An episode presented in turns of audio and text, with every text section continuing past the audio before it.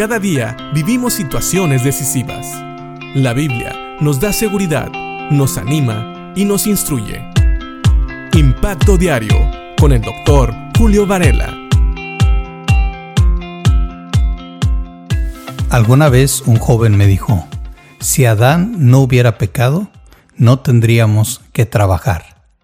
Y este es un malentendido que existe, porque no es que trabajamos porque Adán pecó, sino que más bien, como dicen las escrituras, la tierra no produciría lo mismo y Adán sudaría más, se cansaría más que antes. Y eso pasó a nosotros.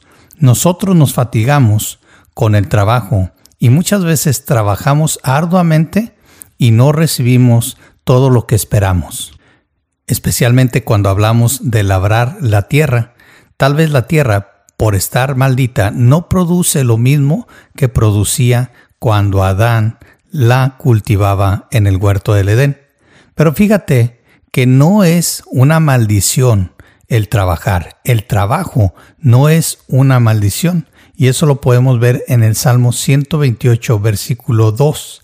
Especialmente hablando de estas bienaventuranzas que nos da este salmo, dice el salmista en el versículo 2, Cuando comieres el trabajo de tus manos, bienaventurado serás y te irá bien.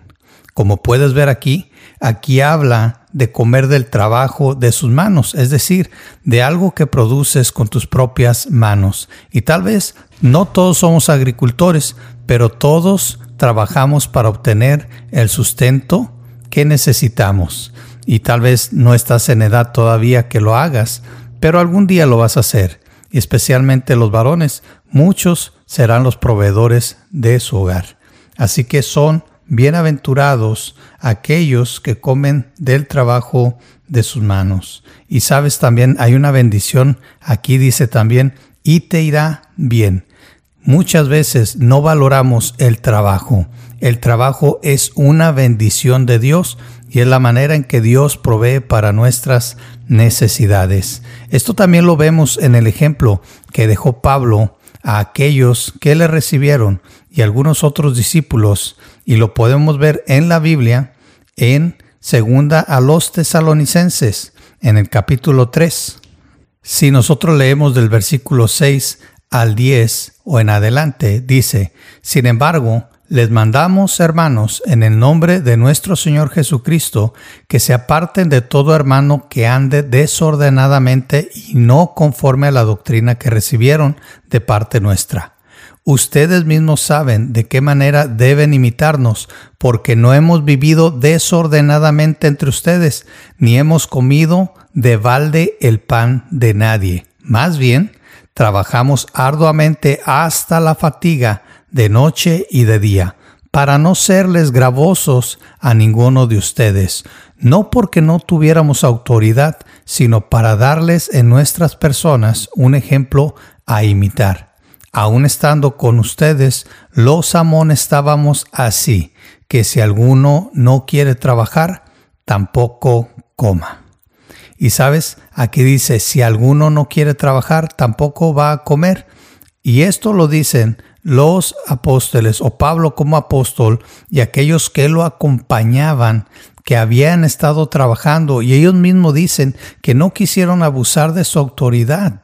Ellos pudieron haber pedido que se les diera lo necesario para su sustento diario, pero más bien queriendo dejar un ejemplo, ellos trabajaron arduamente, dice, hasta la fatiga, de noche y de día, para no serles gravosos.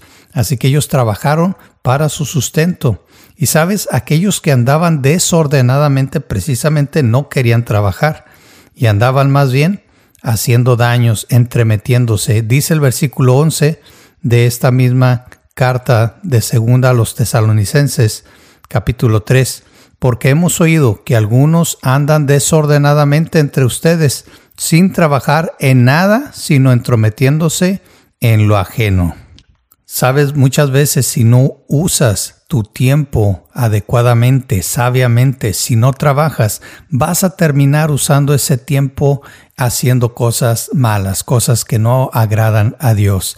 Así que el trabajo nunca lo mires como una maldición. Es más bien una bendición el tener trabajo. Es una bendición, es bienaventurado, es feliz el que come del trabajo de sus manos y también le va a ir bien. Una persona trabajadora siempre encuentra un lugar donde estar. Siempre es bien recibido, siempre es bien visto. Pero una persona que no trabaja y más bien es un mal viviente, es decir, vive mal porque una persona saludable debe de poder trabajar y debe de hacerlo, especialmente hablando de aquellos varones que tal vez un día tengan una familia y tengan que sustentarla con su trabajo o tengan que recibir de Dios a través de su trabajo para sustentar su familia. Así que piensa en esto, el trabajo es una bendición. Y si puedes comer del fruto de tus manos, serás bienaventurado. Y no solamente eso, todo te irá bien.